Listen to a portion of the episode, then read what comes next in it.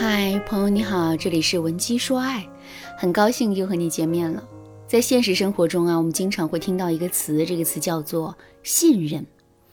比如你在网上买东西的时候，商家会对你说：“亲，我们这是十年的老店哦，商品的质量肯定有保障，你一定要相信我们。”再比如说，一对好闺蜜因为某件事情产生了误会和芥蒂，其中一个姑娘问另外一个姑娘要解释，可那个姑娘非但没有解释，还对质问她的那个姑娘说：“如果你还拿我当好闺蜜，现在还信任我的话，那就什么都不要问。”通过这两个例子，我们就完全可以看到，人们在感性上要求的信任是具有无条件的属性的。因为无论是商家还是闺蜜，在要求别人信任他们的时候，都没有拿出任何自己应该被信任的证据。可是理性上的信任却一定是要有足够的证据做支撑的。比如说你在网上租房子的时候，绝不会一上来就把钱给中介，而是要综合考量中介的人品、中介所在的公司的实力，并在一次又一次的实地看房之后，才最终选择信任对方而交钱。由于我们在感性上对信任的理解，以及在理性上对信任的要求是不同的，所以啊，在现实生活中，面对一些跟信任有关的问题的时候，我们常常会陷入到矛盾和纠结之中。比如说，在朋友那里买东西的时候，我们应不应该综合考察和对比一下商品的质量和价格呢？如果对比了，我们在心理和情感上会很过意不去；如果不对比的话，我们在理性上又会觉得很没有安全感。其实啊，这个矛盾在我们的感情中也一直存在。首先，面对一个天天跟我们生活在一起的伴侣，我们在感情上当然愿意去无条件的信任他。可是，出于对婚姻稳定性以及自身的安全感的理性考量，我们又会不自觉的去留意男人的一举一动，并努力的在男人的身上寻找蛛丝马迹，来证明他对我们的爱一直没变。如果这种状况一直持续，那么到最后我们就很可能会陷入到这样的僵局之中。也就是说，一方面啊，我们会持续不断的去考察男人，甚至是质疑男人；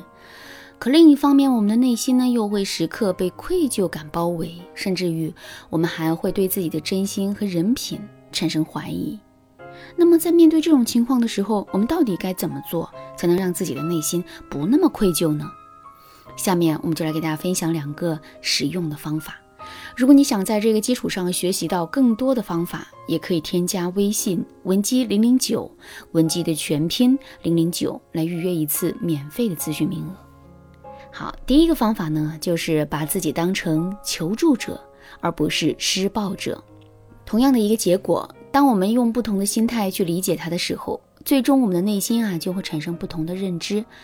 举个例子来说。同样是在过年的时候把盘子打碎了。如果我们用一些遭受了损失的心态去理解它的话，那么我们肯定会觉得这是一件很糟糕的事情。毕竟好好的盘子打碎了，这真的很可惜。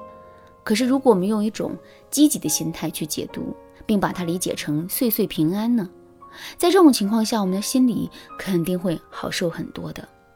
怀疑男人的这件事情也是如此。如果我们把自己当成一个施暴者，觉得自己破坏了两个人之间的信任，那么我们的内心肯定会产生一种很强烈的愧疚感的。之后，在这种愧疚感的不断的折磨之下，我们的内心啊就会失去平衡。可是，如果我们不把自己当成是一个施暴者，而是一个求助者呢？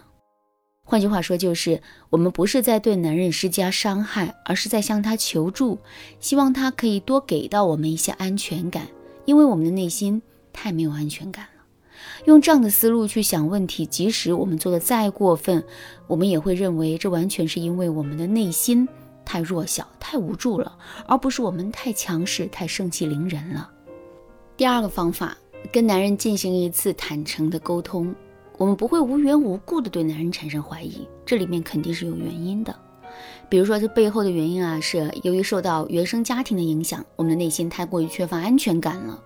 再比如，这背后的原因还可能会是男人实际做出了一些行为，这些行为存在欠妥的地方，正是由于如此，我们才会对他产生怀疑的。